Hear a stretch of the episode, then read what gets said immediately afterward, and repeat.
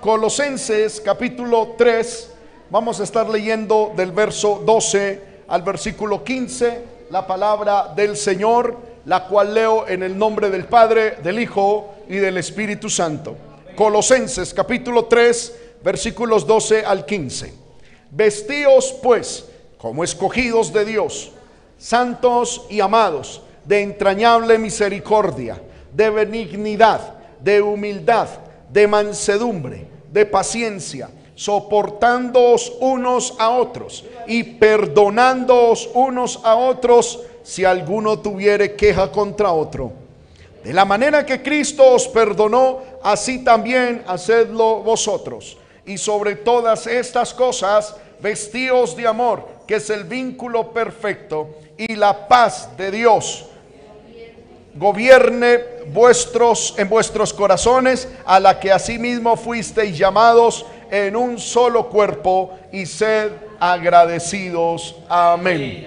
Oremos al Señor. Dios y Padre que estás en gloria, en el todopoderoso nombre de Jesús, alabo y glorifico tu santo nombre por esta maravillosa oportunidad que me concede, Señor amado, de poder exponer tu palabra frente a tu pueblo, a los que tú has salvado por medio de la muerte de tu Hijo Jesucristo en la cruz del Calvario y que hoy se han dado cita en este lugar, Señor, para alabarte, para glorificarte, para bendecirte, para darte la gloria, la honra la alabanza y la adoración. Señor, en estos momentos queremos que tu palabra nos hable. Padre bueno, que nuestro corazón sea bendecido con la exposición de tu palabra. Por eso ruego que pongas en mí la palabra precisa, adecuada, y que este pensamiento que has puesto en mi corazón Señor, pueda transmitirlo con fidelidad y eficiencia delante de tu pueblo. En el nombre de Jesús, abre el corazón de todos para que podamos recibir tu palabra. Te lo pido, Señor, y te doy gracias.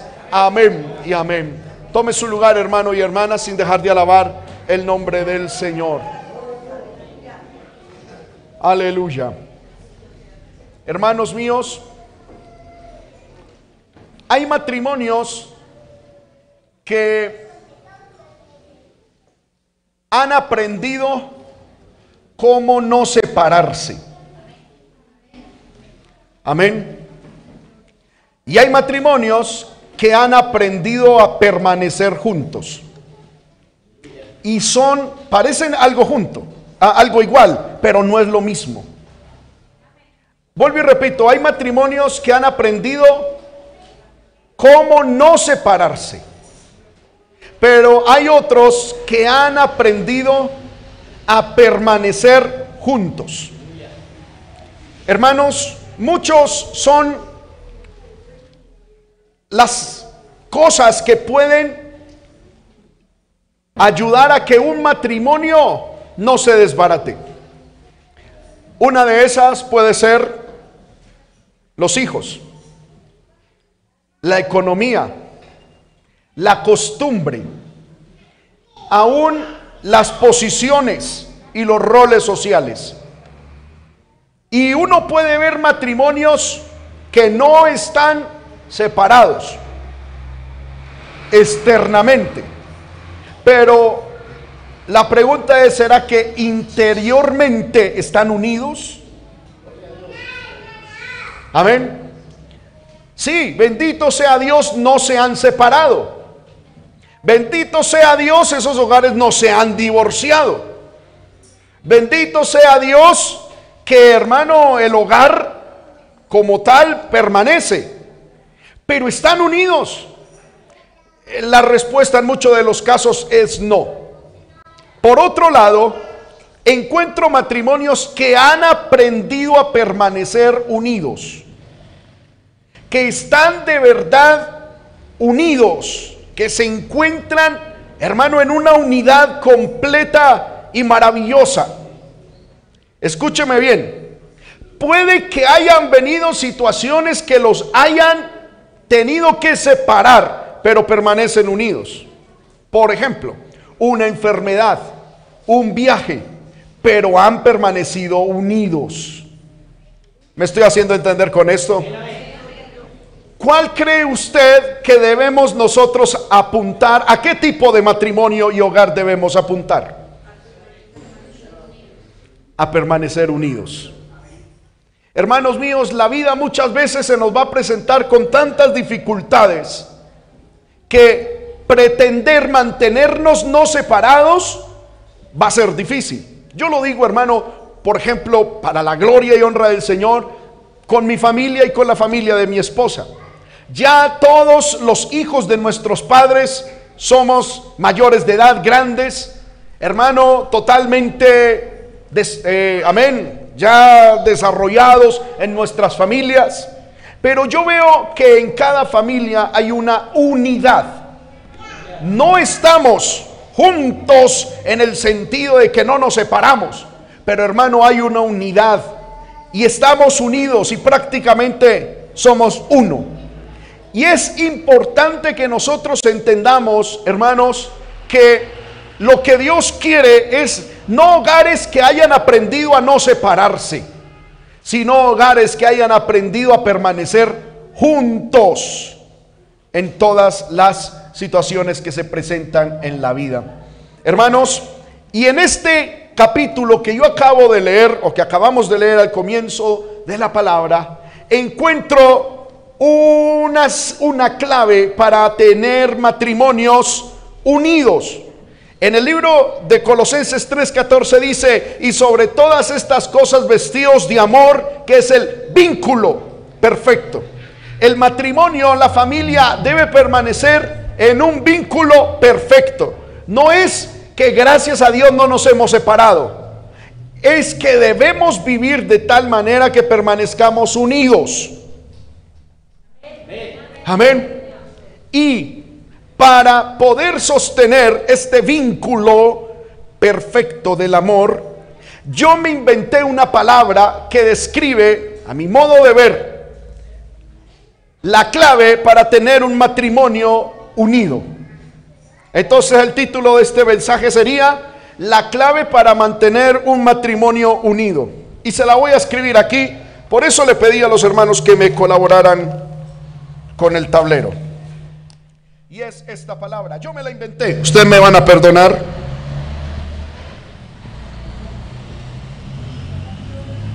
Si usted le va a poner título al mensaje, diga la clave para mantener un matrimonio unido, Bafuti. Amén. Gloria al nombre del Señor. Su matrimonio, mi hogar, su, su, hogar y mi hogar necesitan mucho bafuti. Este bafuti ya se los voy a explicar ahorita. Hermanos míos, es un término que yo me inventé para que usted no se le olvide. Intente no olvidársele. Y es un término que el Señor me enseñó no solamente en mi matrimonio, sino viendo otros matrimonios, sino aconsejando también a otros matrimonios ¿Y por qué no ser sincero y aceptar leyendo también mucho acerca de, matrimonio, de, consejería matrimonial, de grandes expertos, hermanos, de personas que Dios a lo largo de la historia les ha enseñado y les ha ayudado? ¿Y qué significa Bafuti? Es, hermano, de una u otra manera, eh, una palabra que agrupa las iniciales de unos conceptos y por eso lo presenté de esta manera. Bafuti. La primera palabra es la palabra va y viene del concepto corazón vacío. Amén. Vacío. El corazón suyo y mío, si queremos tener un matrimonio y una familia eh, unida, debe de estar vacío, vacío totalmente. Hermanos, ¿cuál es el problema con los matrimonios? Que el corazón está cargado, cargado a lo largo de los años, cargado a lo largo de las situaciones, cargado por una cantidad de cosas que, hermano, han sucedido en otrora y han, hermano, llenado la copa, como decimos nosotros.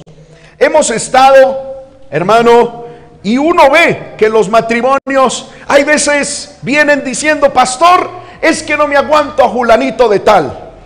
¿Y por qué no se lo aguanta? ¿O por qué no se la aguanta?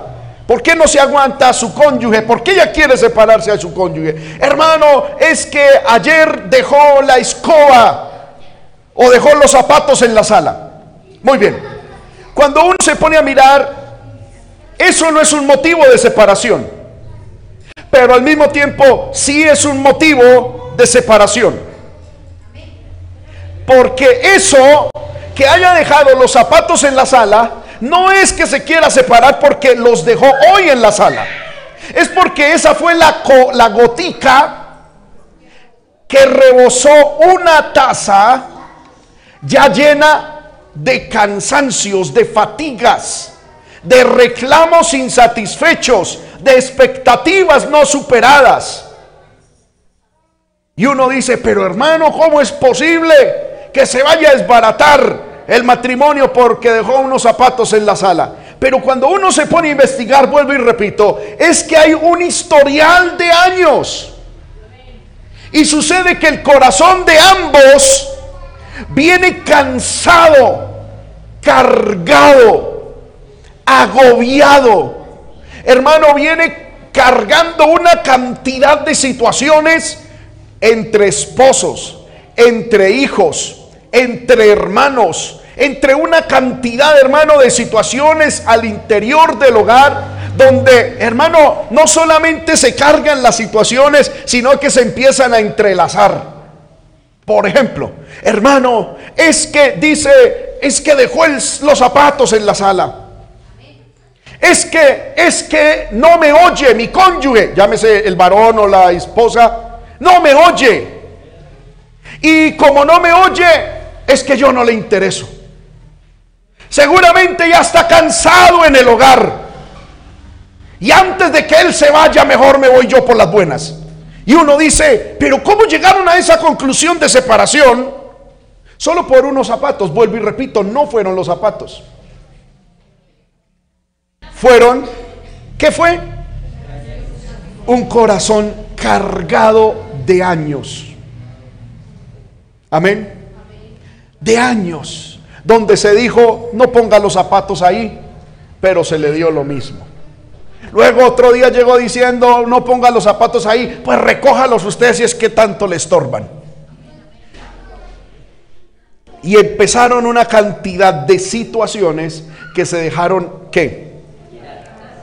Guardar y almacenar en el corazón.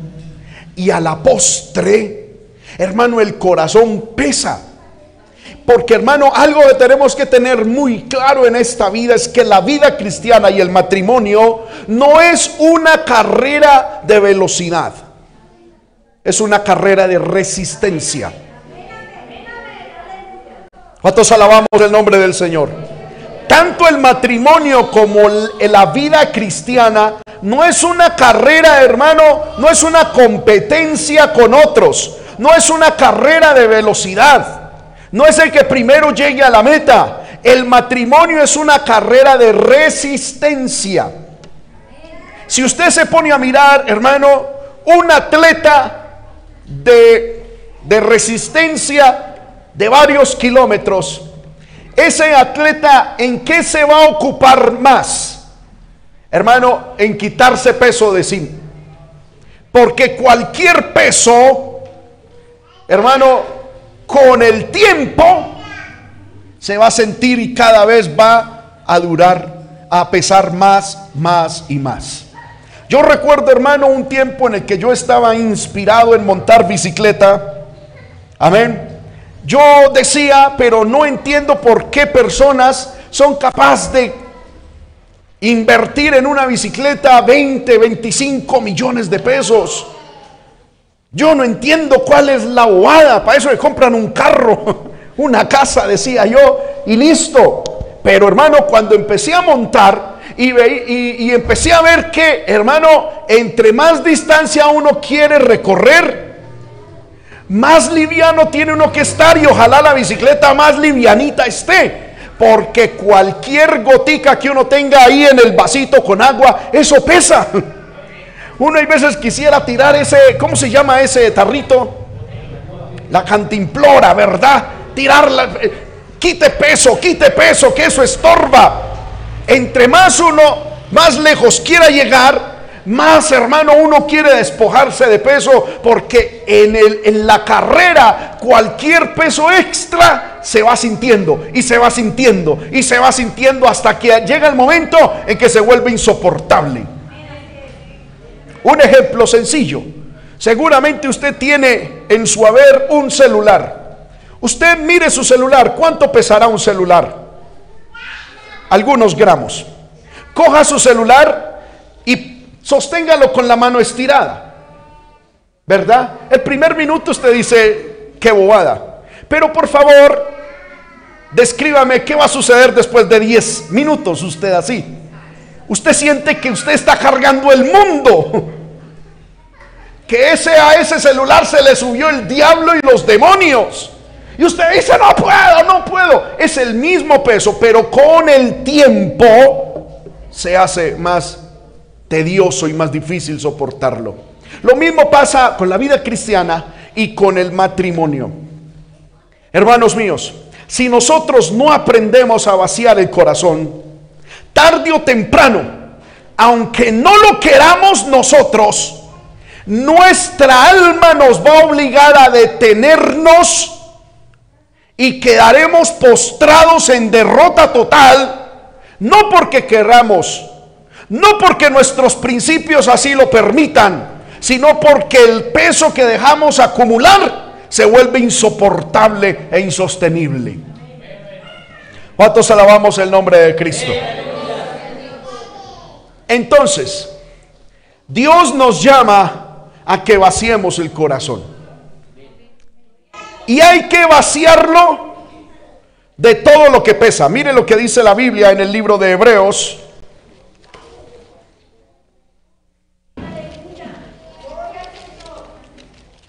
¿Cuántos alabamos el nombre de Cristo? Libro de Hebreos capítulo 12, versículo 1 y 2. Dice, por tanto nosotros, teniendo en derredor nuestro tan grande nube de testigos, despojémonos de todo peso y del pecado que nos asedia y corramos con paciencia la carrera que tenemos por delante, puesto los ojos en Jesús, el autor y consumador de la fe. Muy bien. El escritor a los hebreos nos da esta recomendación, esta clave para la vida cristiana.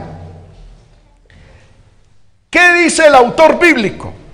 Que puesto que tenemos en derredor tan grande nube de testigos, y, que, y puesto que al frente de nosotros hay una carrera que debemos correr, nos debemos entonces despojar de todo peso y del pecado que nos asedia. Amén. ¿Quiénes son en la vida cristiana esa grande nube de testigos? Amén. Que tenemos nosotros en nuestro alrededor. ¿Quiénes son? Le voy a decir, en la vida cristiana la gran nube de testigos son todos aquellos héroes de la fe descritos en el capítulo 11 de Hebreos. El escritor está diciendo, mire, por la fe Abraham hizo esto, por la fe Isaac hizo lo otro, por la fe Jacob hizo lo otro, por la fe Moisés, por la fe ah, eh, todos ellos, hermano Moisés, y dice, ¿y qué más digo? El tiempo faltaría contando de Gedeón, de Barak, de Sansón, de Jefté, de David, de Samuel, los profetas, todo lo que hicieron por fe. ¿Sí? Ahora dice, entonces nosotros que nos, ellos ya pasaron, ahora nosotros que estamos en la misma, en el mismo camino, en la misma carrera, y que ellos son nuestros testigos, para poder lograr llegar a la meta como ellos llegaron, despojémonos del peso que tengamos espiritualmente. Pero si esto mismo lo aplicamos al hogar, hermanos, ¿Quiénes serían nuestros testigos? ¿Quién sería la grande nube de testigos? Primero, hijos. Segundo, familiares, vecinos, amigos y la descendencia a futuro. Amén. Porque nuestra descendencia nos va a juzgar. Amén. Y ellos son jueces y testigos contra nosotros, como nosotros hemos vivido. Entonces, puesto que en el pasado, en el presente y en el futuro tendremos y tenemos una terrible y grande nube de testigos, que ellos después dirán, mire el matrimonio de Julanito y Julanita de tal. Ese matrimonio me sirvió a mí para inspirarme y seguir adelante y también seguir batallando y llegar hasta el fin. O van a decir, ese matrimonio me sirvió para aprender lo que no se debe de hacer. Amén.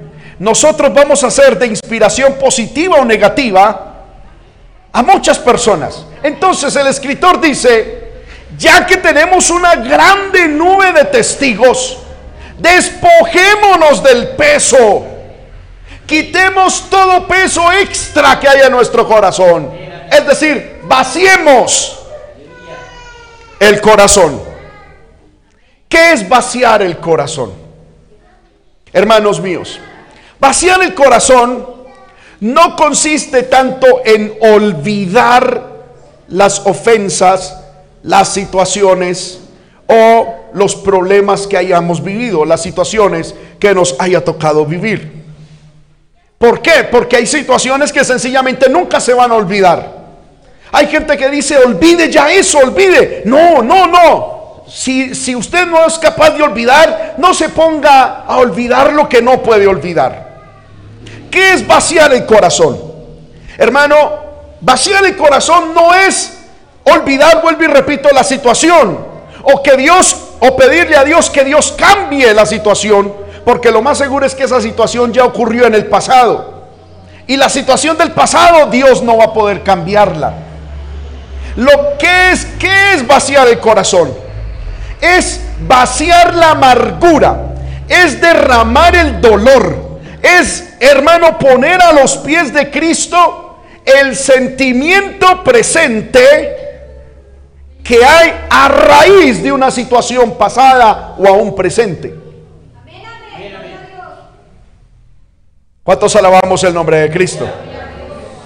El problema es que nosotros no hacemos eso en nuestra oración. Lo que queremos es que Dios nos cambie la situación. Amén. Y decimos, Señor, si hubiese posibilidad de que cambiaras mi cónyuge, sería una bendición. Amén. Tan bueno, Señor, que tú pudieses darme el privilegio de quedar viuda o viudo, porque allí está el hermano Pepito, la hermana Pepita, y a mí me parece que con él o con ella podríamos llevar una buena vida. Lo que queremos es que Dios cambie la situación. Y no queremos que Dios procese el corazón. Y no queremos poner delante de Dios la, lo que se siente, hermano, con esa situación que estamos viviendo. Por eso la Biblia ahí en el libro de Hebreos capítulo 13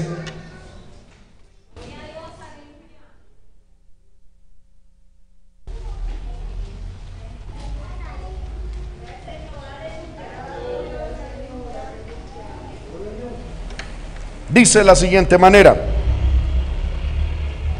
Versículo 5. Aleluya. Sean vuestras costumbres sin avaricia, contentos con lo que tenéis ahora, porque Él dijo, no te dejaré ni te desampararé. De manera que podemos decir confiadamente, el Señor es mi ayudador, no temeré lo que me pueda hacer el hombre. Amén. Ahora, Dios a nosotros nos invita a que vayamos a Dios y pongamos delante de Él nuestra carga. Y en otra parte dice nuestra ansiedad. Yo no debo decirle al Señor, Señor, mira el problema que estoy pasando con mi esposa. Cámbiala, transfórmala para que yo pueda vivir contento. Porque la Biblia dice que con todo lo que tú y yo tenemos en el presente, podemos vivir contentos. Lo que tenemos es que pedirle al Señor que la ira, el enojo, la traición, el dolor, la amargura que cierta situación o que cierta persona hizo que se quedó en nosotros y que esa amargura se quedó en el corazón, el Señor nos la quite. Y podamos ponerla a los pies de Cristo. Hermanos, a todos nos ha pasado eso. Déjeme decirle algo que es muy significativo el día en que yo lo comprendí. Me ayudó mucho. El corazón no se carga porque tengamos malos hogares. El corazón se carga es porque el corazón es malo. Porque el corazón se daña en cualquier lugar si permitimos que se dañe. A mí me llama la atención, siempre pongo los mismos ejemplos. ¿En dónde se le dañó el corazón a Satanás? En el cielo, al mismo lado del trono de Dios. ¿Será que es que allá había mucha pelea, mucha disensión, mucha cosa fea? No, estaba en lo perfecto. Pero él dejó dañar su corazón allá. ¿En dónde se le dañó el corazón a Judas? Al lado del Señor Jesucristo. ¿Será hermano que el Señor Jesucristo tenía mala relación con los discípulos? No. Jesús mismo dijo, aprended de mí que soy manso y humilde. Amén. Pero al lado de Jesús, el corazón de Judas se le dañó. ¿En dónde se le dañó el corazón a Ananías y a Zafira? En la iglesia primitiva, donde el pastor era nada más y nada menos que los doce apóstoles del, del Señor, llenos del Espíritu Santo. Porque algunos dicen, hermano, es que ese pastor que yo tengo, ay, si yo tuviera uno más. No es el pastor, es el corazón. Amén. Bendito sea el nombre del Señor. ¿Cuántos alabamos el nombre de Cristo? Su, su eh, corazón no se ha cargado ni se ha dañado porque usted tenga un mal hogar. Su corazón está cargado es porque tienes un mal corazón.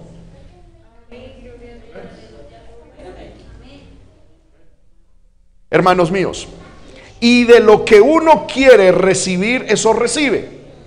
Hay un dicho o una historia que cuentan de un hombre que tenía dos hijos. El uno era muy negativo y el otro era muy positivo. ¿Sí?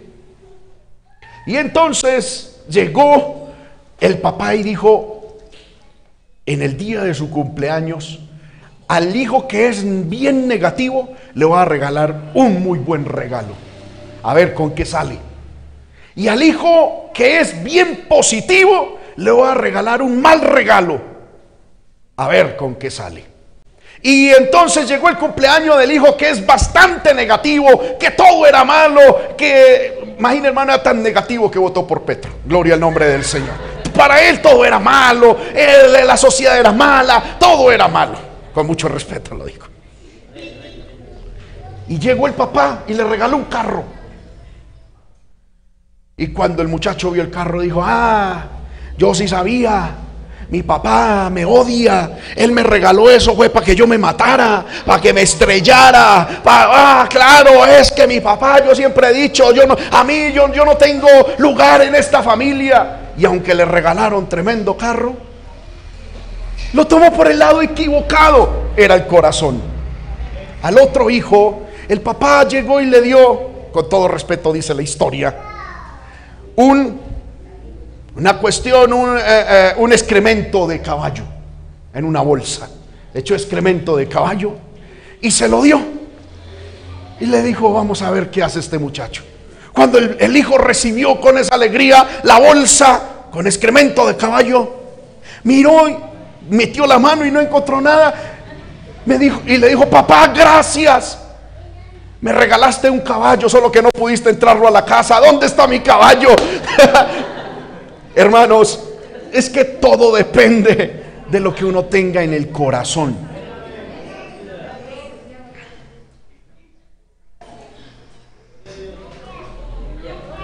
No depende de las circunstancias ni de las personas. Es lo que hay en el corazón. Si usted quiere ver lo malo, la vida le va a presentar todo lo malo para que su corazón lo vea.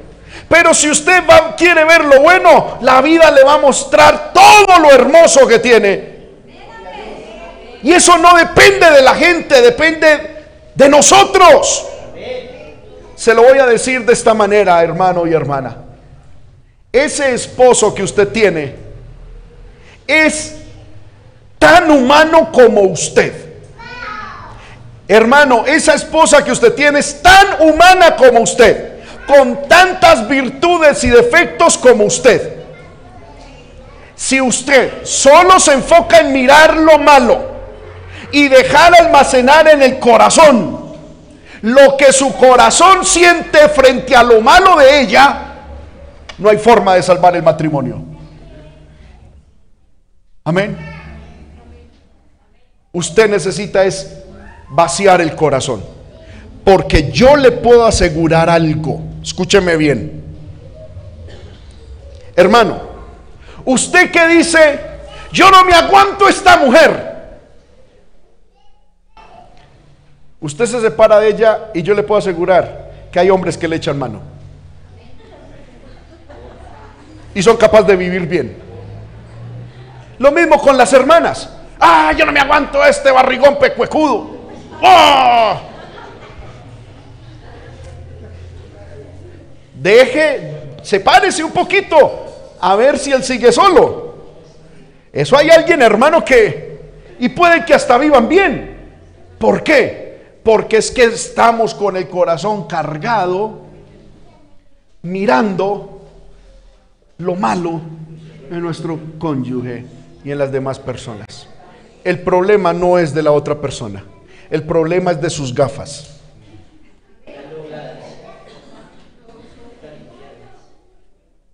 Y el problema, porque es que los ojos son lo que alimenta el corazón. ¿Cómo está viendo usted a su cónyuge? Y eso es lo que usted lo está llevando, eso es lo que usted está llevando a su corazón.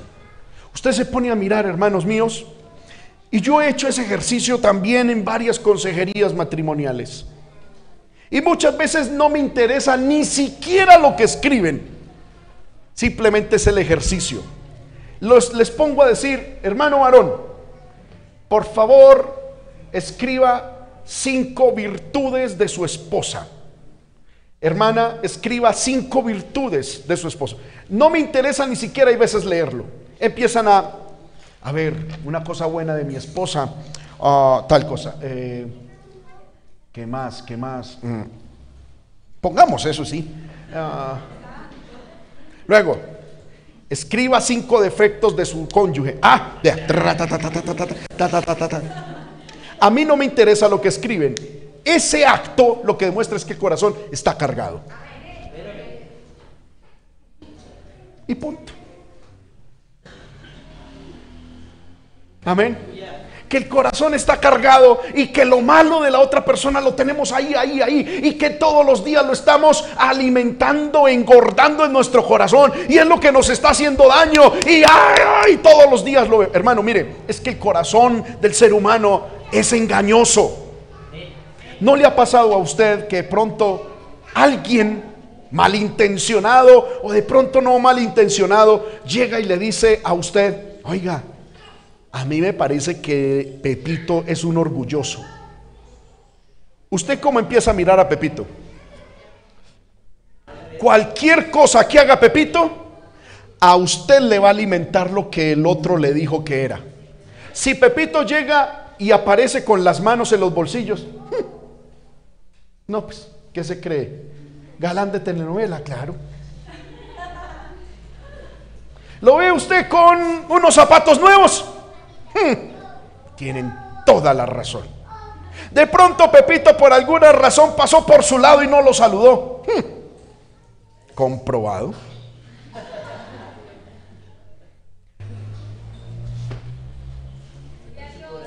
Y el problema era Pepito. El problema fue que usted dejó cargar su corazón frente a Pepito. Le puedo asegurar que si usted va a Dios y le dice, Señor, tengo una rabia con Pepito. Me parece tan orgulloso porque dejé contaminar mi corazón. Pero ayúdame, Señor, limpia mi corazón. Dios limpia su corazón y usted va y trata con Pepito y es una buena persona. Lo mismo pasa con el cónyuge. Hermanos míos, ¿sabe qué, cuál es el problema? Que nosotros cuando estamos en el noviazgo, vemos con los ojos del engaño negativo. Y cuando nos casamos con el tiempo, vemos con los ojos del engaño positivo. Es decir, cuando nos casamos, no vemos lo malo del enamorado. Pero cuando pasa el tiempo, no vemos lo bueno de nuestro cónyuge. Estamos enfocados en lo malo. Y siempre nos retiñen en nuestros oídos y en nuestros ojos y en nuestro corazón salta lo malo. ¡Ay! Lo malo, lo malo. Eso significa que usted primero está casado con una persona humana. Segundo, que usted es también humano. Y tercero, que su corazón está muy, muy cargado. ¿Qué dice Dios debemos hacer? Proverbios 23, 26.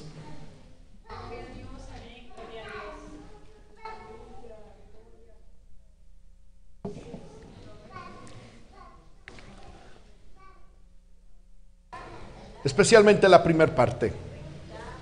Dame, hijo mío, tu corazón. ¿Qué tenemos que hacer? Ir a Dios y decirle, Dios, te entrego mi corazón. La verdad, mi cónyuge es tan humano como yo. Y no tengo ninguna razón ni ninguna validez para juzgarle, porque todos somos humanos. Pero mi corazón está cargado frente a Él por lo que hizo. Está mi corazón está cargada frente a ella por lo que ella hizo, por lo que me dijo. Pero hoy vengo a poner delante de ti mi amargura, mi dolor. Y cuando usted hace, hermano, eso una serie de veces, le puedo asegurar que usted se va a levantar con el corazón nuevo. Y usted va a ver a su cónyuge diferente. Y usted va a empezar a ver en él las cosas positivas. Lo digo hermano porque yo lo he vivido en mi matrimonio. Lo viví en mi adolescencia. Yo recuerdo en mi adolescencia que llegó un tiempo en que yo detestaba a mi papá. Todo lo odiaba de él. El olor, el perfume, el caminado, la ropa, todo. Cómo me hablaba, cómo me trataba. Hermano, fue un tiempo en que yo decía, pero uy, qué fastidio ese señor. Pero después entendí que el problema no era él, era yo. Fui a Dios, me metí en un ayuno y le dije, Señor, sana mi corazón. El problema no es Él, el problema soy yo. Yo pido que sanes mi corazón. Salí de ese ayuno y mi papá siguió usando el mismo perfume, el mismo caminado, pero ya mis ojos habían cambiado también. Amén. Lo que usted necesita es vaciar su corazón. Cuando usted sea capaz de vaciar su corazón, de cumplir el va de Bafuti, usted va a poder cumplir lo que dice Colosenses 3:12, que fue donde lo leímos. Vestíos pues como escogidos de Dios, santos y amados, de entrañable misericordia, de benignidad de humildad, de mansedumbre, de paciencia. Amén. Verso 14, y sobre todas estas cosas, vestidos de amor, que es el vínculo perfecto. Y la paz de Dios gobierna en vuestros corazones. Es decir, todas estas cualidades que acabamos de, de, de leer van a estar en nuestro corazón cuando el corazón esté vacío. Hermanos, si yo tengo este vaso lleno de, de algún líquido y si quiero echarle otro líquido, ¿qué debo de hacer primero? Vaciar este para echar el otro. Amén.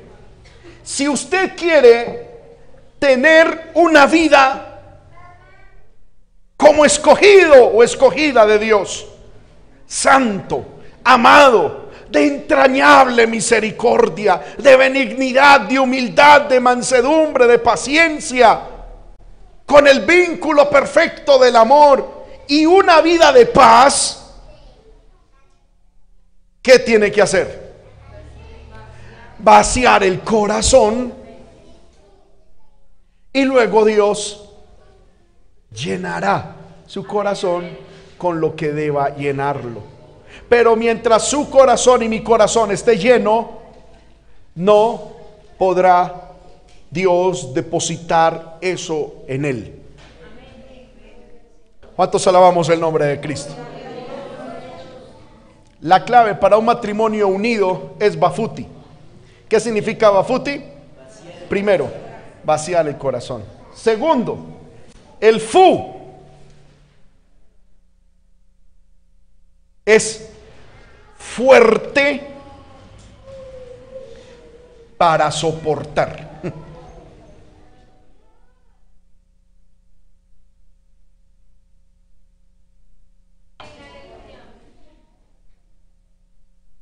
Amén. Hermano, nos ha tocado vivir en una generación de cristal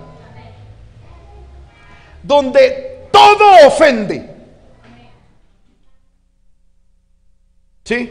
Nos tocó vivir en una generación, hermano, donde todo el mundo se siente ofendido. Uno hace cualquier cosa y alguien se ofenderá. Amén. Hermano, yo lo vi ayer en esa instauración de ese congreso. Qué grosería. Qué falta de civismo yo, yo me pregunté y dije, si esos son los padres de la patria, no me imagino los hijos, qué vulgaridad, qué cochinada, qué... Sí, o sea, qué falta de estética, de sentido común. Amén.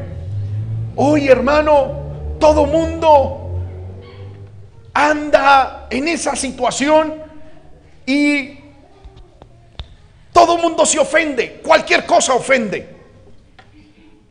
Nos ofendemos porque sí. Pero hay veces nos ofendemos porque no. Y estamos como los borrachos del mundo. Que hermano, ¿cuál es la excusa que tiene un borracho para emborracharse? Porque sí o porque no. O por si las moscas. Se emborrachan si el, si el equipo de fútbol gana. Se emborrachan si el equipo de fútbol pierde. Y se emborrachan si empatan.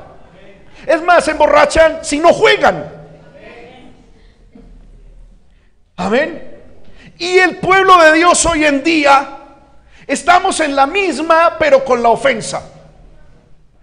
Cualquier cosa ofende. Por Dios, hermano, a mí me impresiona mirar es verdad que la Biblia dice que nosotros o nos invita a ser transparentes, pero no de cristal, ¿verdad? Porque es que la gente se ofende. Ah, no me gustó lo que dijo el pastor. No me gustó ese ají tan picante. Ah, no me gustó tal cosa. Yo me voy de la iglesia por esto. Esa luz debería estar más acá y aquí hay poder de Dios. Y la gente se ofende. Una cosa me chocó, me fui, esto y lo otro. Y todo ofende y todo. Amén. Y en el hogar Sí que el hermano el hogar se ha constituido en un caldo de cultivo para el virus de la ofensa. Amén. Es que usted me ofendió. Es que usted porque se sienta así, a mí me ofende eso. Es que usted porque camina de esa manera, levante esas patas. No, porque esto y lo otro. Ah, es que ah, va. Y todo es una ofensa. ¿Cuál es la solución del diablo ante eso? Reclame, reclame sus derechos, exija, demande o hagas el bobo. ¿Cierto? ¿Cuál es la solución de Dios? Soporte. Hermano, a ver, lo que menos nos gusta en la vida es soportar. Yo un día escuché un hombre de Dios que no soportaba la fila para ir a pagar los servicios. ¿Pero qué? Hasta para pagar, hasta para eh, consignar mi dinero. Me toca hacer fila. ¿Pero qué le pasa? ¿Mm? Mire, hermanos, ¿cuántos de ustedes se les daña el culto cuando no comienza a las seis en punto? Es que hermano. no. Amén. Sí, debemos ser puntuales y eso es muy bonito. En estos días alguien me decía, tan bonito los japoneses, que ellos llegan cinco minutos antes de todo. Tan bonito esa responsabilidad. Y tan bonito eso, que es la cultura que más se suicidan. No estoy haciendo una apología a la irresponsabilidad ni a nada de eso. Pero hermanos míos, hay que aprender a soportar. Levante la mano el que dice amén a eso. Escúchame bien. No a que te soporten.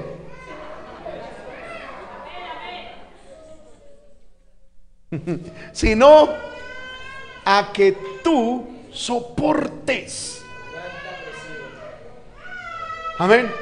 Hoy en día, hermanos, los psicólogos seguramente con un buen, con una buena intención, cuidado con el bullying, cuidado con el matoneo, cuidado con esto. ¿Quién? Amén. Y eso, yo no estoy a favor de eso, porque hay que respetar. Pero hermanos míos, hay que crear una, una generación fuertecita.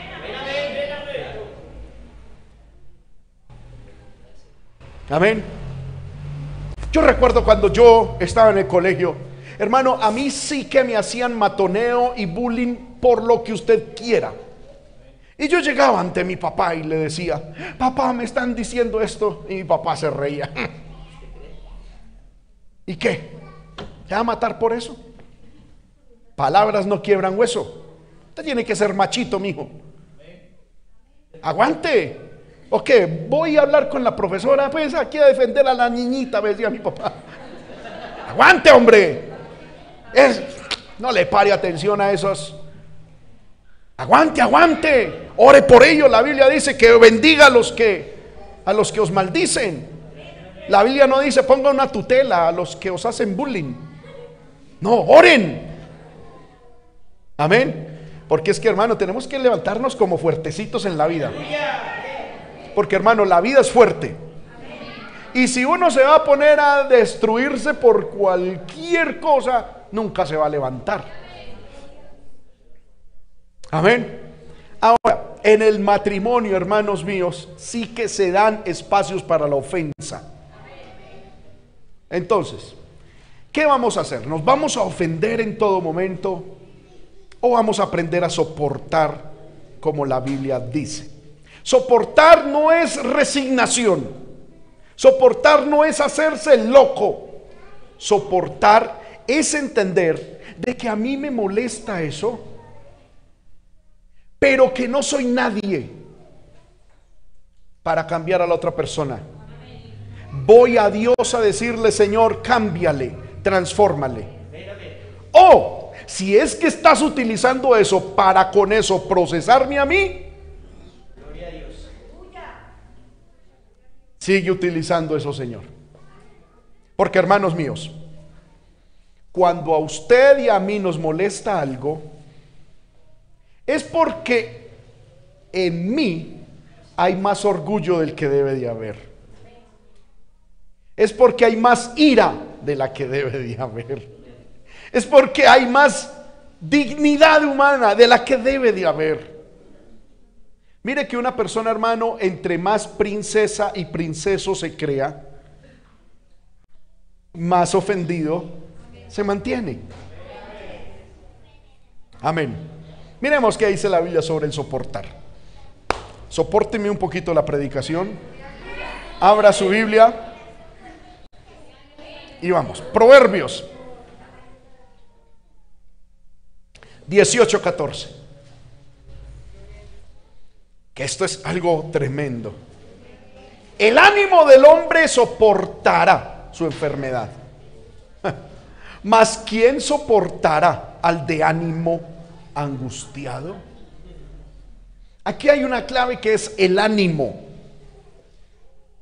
Amén. La palabra ánimo es aquella disposición interna, aquella fortaleza interna. Por eso fue que puse fuerza para soportar.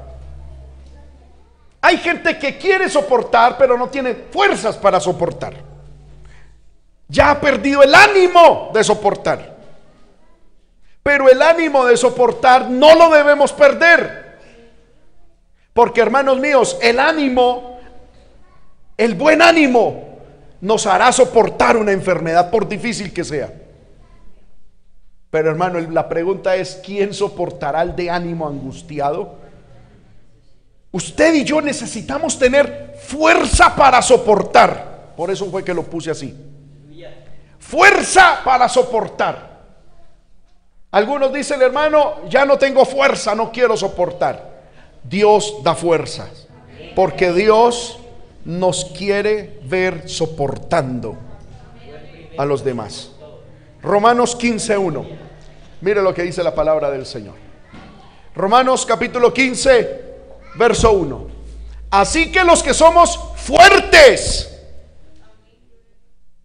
debemos soportar las flaquezas de los débiles y no agradarnos a nosotros mismos.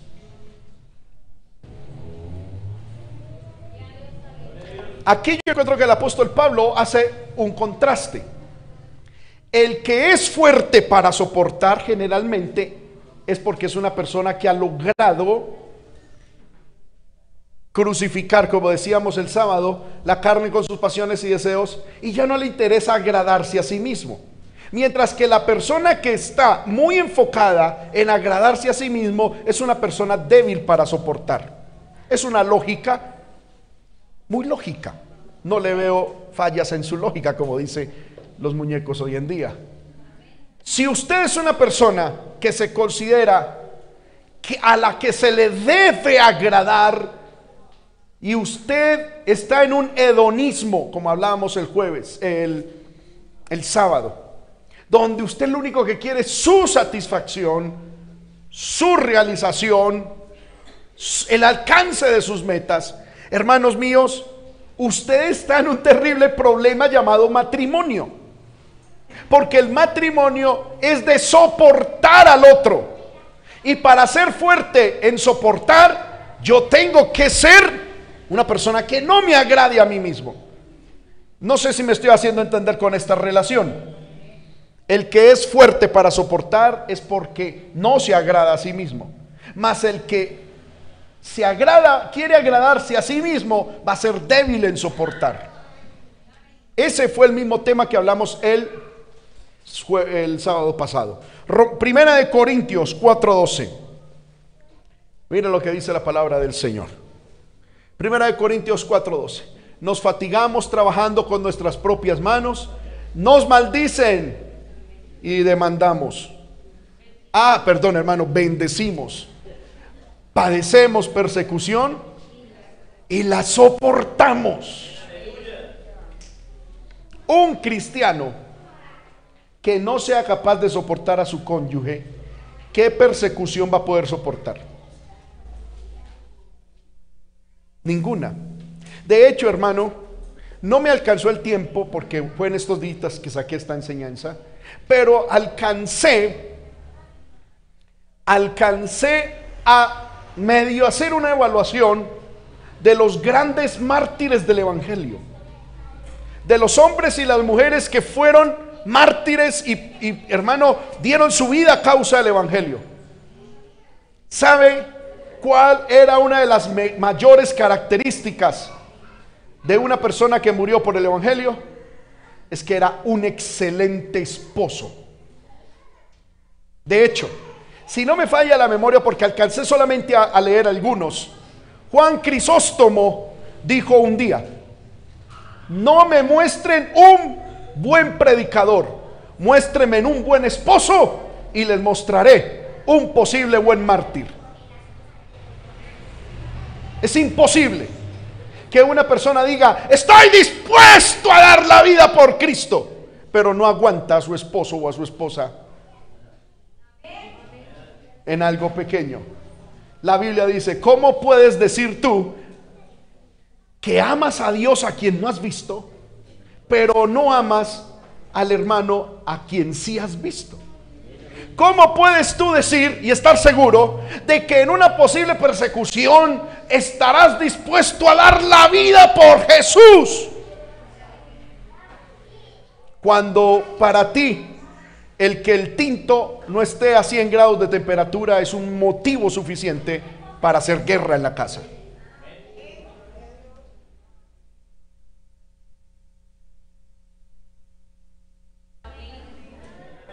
¿Cuántos alabamos el nombre del Señor? Hay mucho de qué hablar, hermano, pero el tiempo se me fue. Primera de Corintios 9:12. Dice, si otros participan de este derecho sobre vosotros, ¿cuánto más nosotros?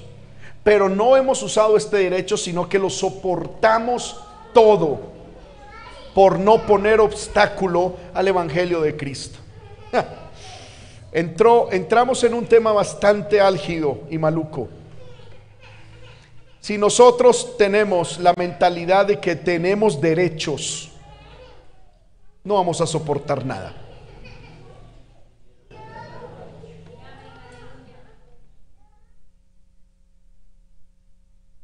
Amén. Por eso, hermanos, hoy muchos en esta sociedad se hacen llamar defensores de los derechos humanos. Yo viendo esa falacia satánica, me autodefino como defensor de los deberes humanos. Porque hermano, esto de los derechos nos va a llevar a un cataclismo social, familiar yo tengo derecho. Es que yo tengo derecho. Es que usted se casó conmigo y yo tengo derecho. Y es que y cuando nosotros tenemos nuestros derechos a flor de piel, soportarnos no va a ser una buena opción. No va a ser posible. Pablo está hablando aquí de que él, aunque tiene derecho, no tiene derecho. Eh, no pone ese derecho, no reclama el derecho, sino que soporta. Amén. ¿De qué está hablando Pablo aquí? Del el diezmo. Pablo está diciendo que él fue a una iglesia a predicar. Y Pablo dice, y yo a ellos no les pedí ofrenda ni diezmo para yo vivir. ¿Por qué? Porque la iglesia apenas estaba empezando. Dice Pablo, entonces, para no ser tropiezo a esos hermanitos nuevos, yo aunque tengo derecho por la Biblia, de vivir del diezmo y la ofrenda, no usé ese derecho, más bien lo soporté. Amén. Era un derecho, como lo tienen todos los predicadores. Seguramente usted en su hogar tiene derechos. Pero ¿qué, se va, ¿qué va a hacer? Se va a parar en esos derechos a exigir, a exigir, a tirar piedra y a hacer de la primera línea matrimonial desbaratando no de pronto vidrios, pero sí de pronto losa, ¿verdad? platos, relación, diálogo. Porque es que yo tengo derecho.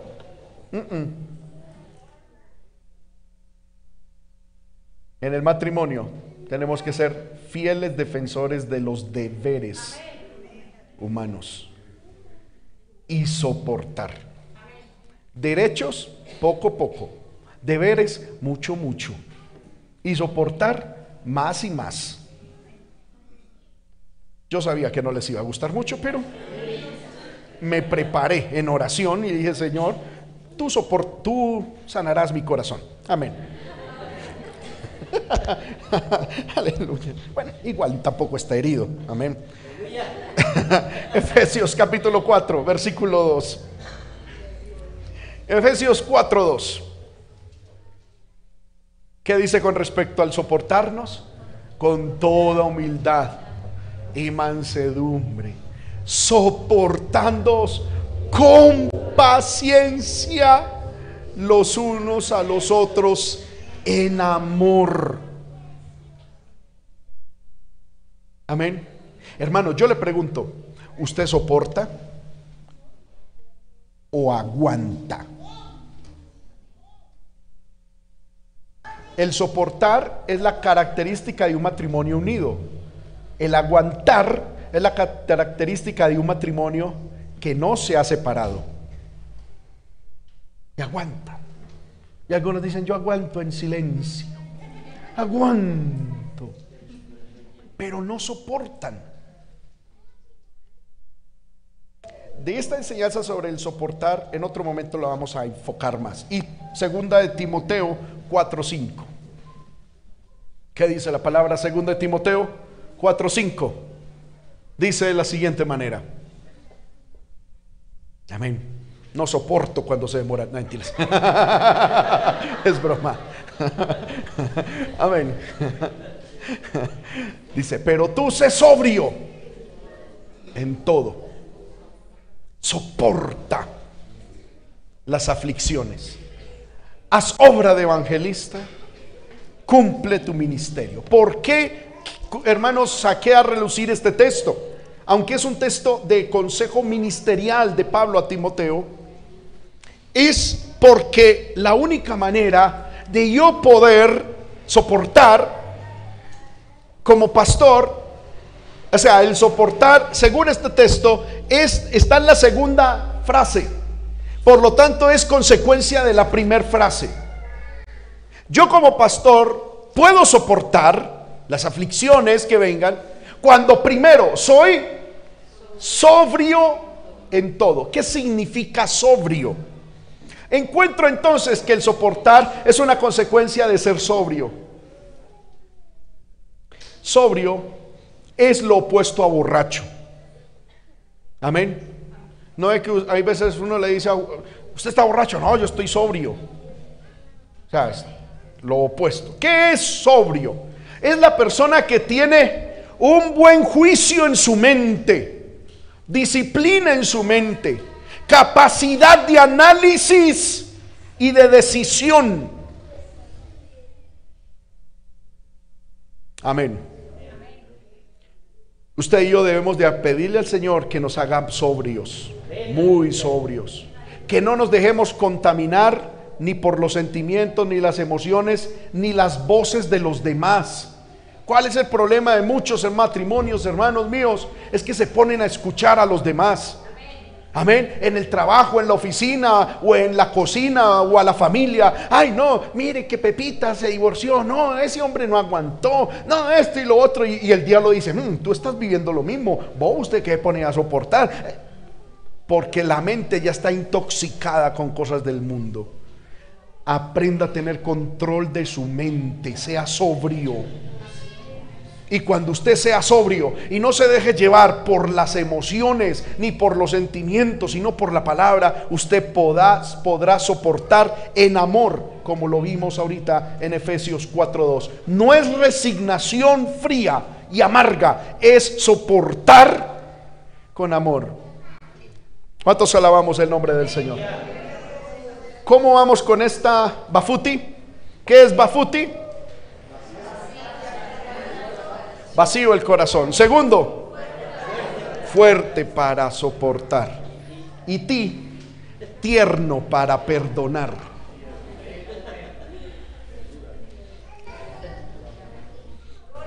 Amén. Entonces, ¿qué significa Bafuti? Corazón vacío, fuerte para soportar y tierno para perdonar. Bafuti. Créame, hermano, que si usted se ve aquí con altas dosis de Bafuti, muchos van a tener que tomar mucha Bafuti. Amén. Nuestro, nuestro matrimonio va a ser bendecido. Hermanos, necesitamos perdonar. Rápidamente, tres textos. Segunda de Corintios 2.10. ¿Qué dice Segunda de Corintios 2.10?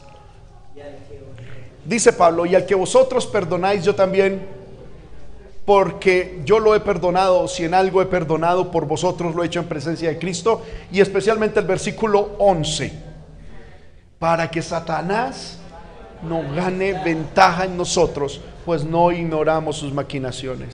Cuando el diablo gana ventaja en nuestros corazones y en nuestros hogares, cuando no perdonamos con real perdón.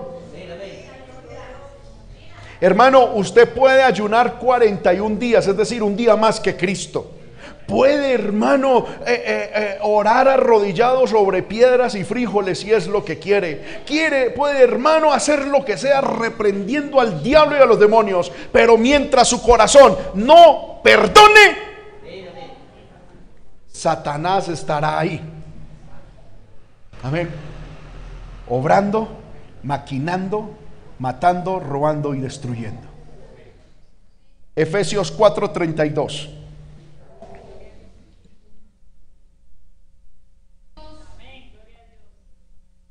¿Qué dice? Efesios 4:32. Dice así, antes sed benignos unos con otros, misericordiosos, perdonándoos unos a otros, como Dios también os perdonó a vosotros en Cristo. Usted que dice, yo no le perdono eso a mi esposo o a mi esposa. Hermano mío, yo le hago una pregunta. ¿Será que ese mismo error, ese mismo pecado en su cónyuge, ya Dios lo perdonó, sí o no? Ya Dios lo perdonó, se lo va a decir que sí. ¿Quién se cree usted para no perdonar lo que Dios ya perdonó?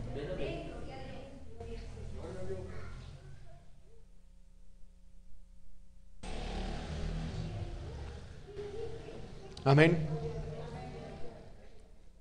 Y Lucas 17, 4. Lucas 17, 4.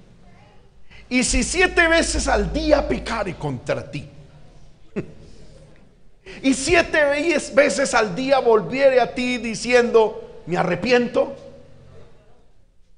perdónale. Amén. Para poder perdonar de esa manera tenemos que tener el corazón muy tierno. Hermano, se me fue el tiempo y no voy a poder explicar bien.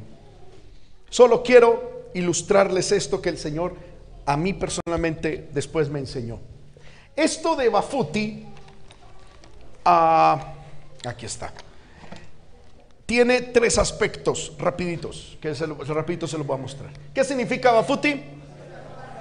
Corazón vacío, fuerte para soportar, tierno para perdonar.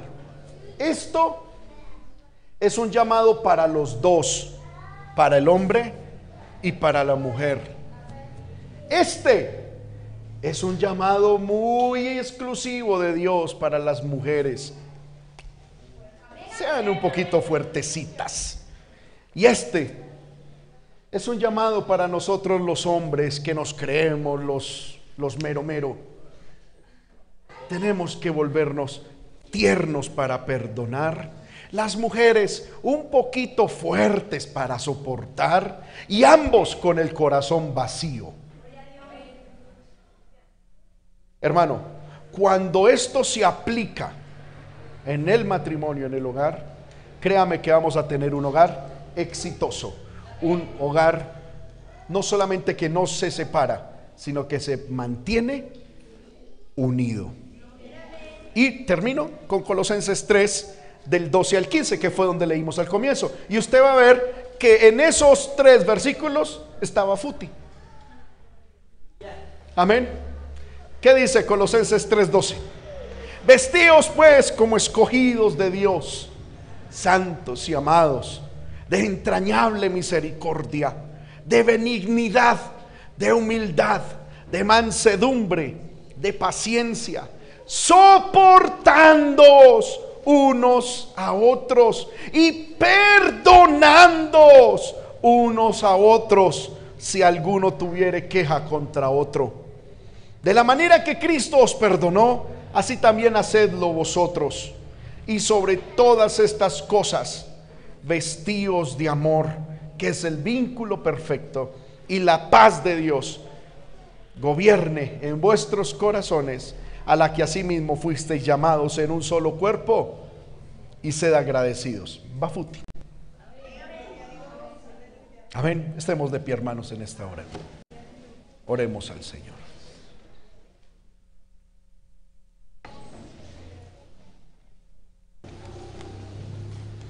Usted no necesita un nuevo esposo.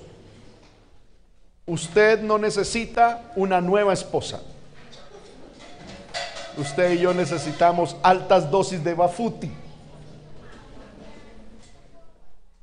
Amén. Altas dosis de bafuti. Oremos, hermano, al Señor. Sé que el tiempo ha pasado. Si alguien desea pasar al altar, venga a este lugar y dígale, Señor, ayúdame. Ayúdame. Mi problema no es mi cónyuge. Mi problema soy yo. Mi problema es que tengo baja, baja, baja, bajas dosis de bafuti en mi corazón. Hermano, lo cierto es que, mire, se lo voy a decir con mucho respeto. Si usted tiene problemas en su matrimonio,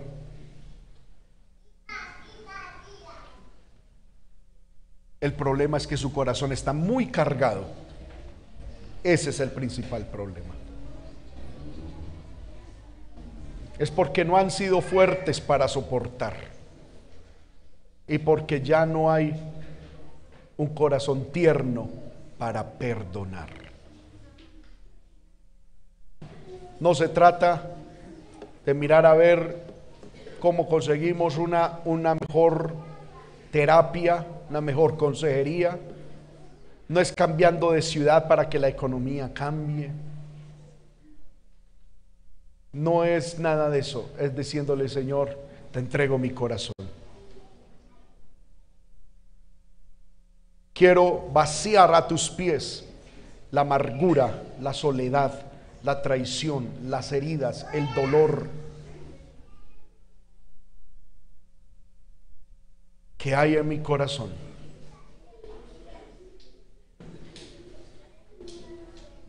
Aleluya.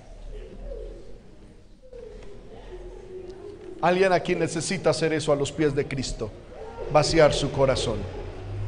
No llore diciéndole, Señor, cambia mi cónyuge. El Señor, que mi corazón sea vaciado de todas estas situaciones. Y dame fuerza para soportar. Que sea capaz de hacer a un lado mis derechos que yo sea capaz de hacer a un lado mis emociones para poder soportar. Y dame una tremenda capacidad de ser tierno y perdonar como Cristo me perdonó a mí. Padre que estás en el cielo, he predicado tu palabra, Señor. Señor amado, con la misma, de la misma manera que en tu misericordia la pusiste en mi mente y en mi corazón. Señor amado,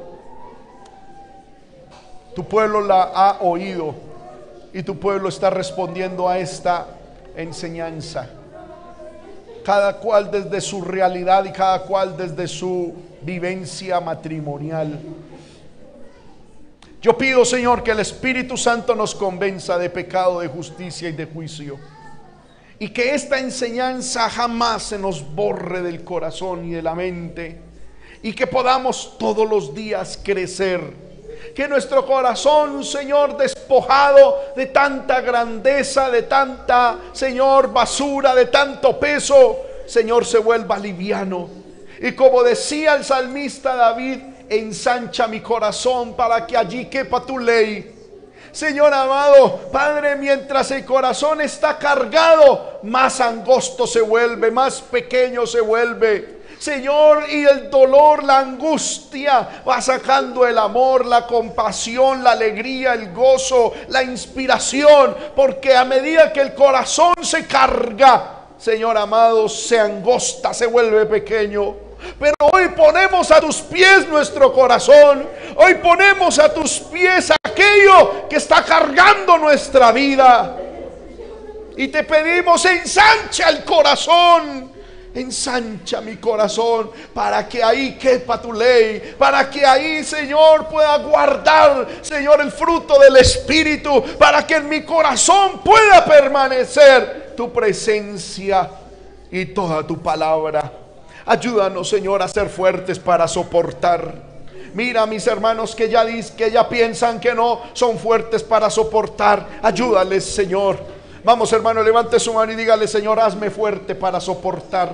Hazme fuerte para soportar.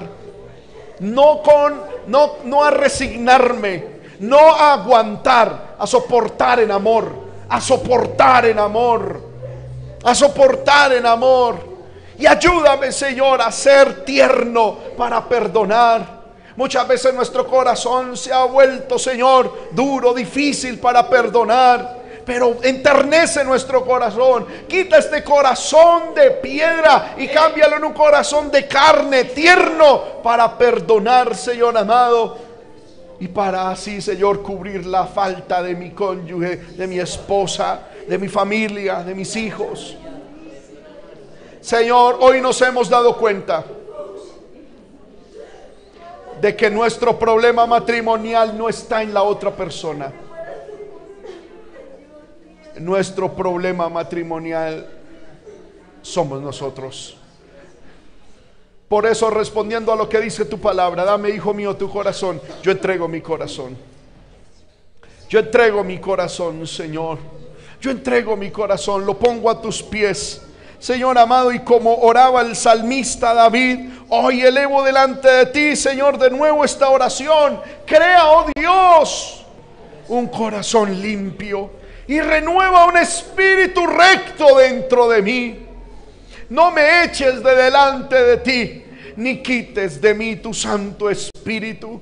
Vuélveme el gozo de tu salvación y espíritu noble me sustente, Señor amado. Gracias por esta palabra, gracias por esta reflexión bíblica. Pido, Señor amado, que nos ayudes a vivirla y atesorarla en el corazón, en el nombre poderoso de Jesús.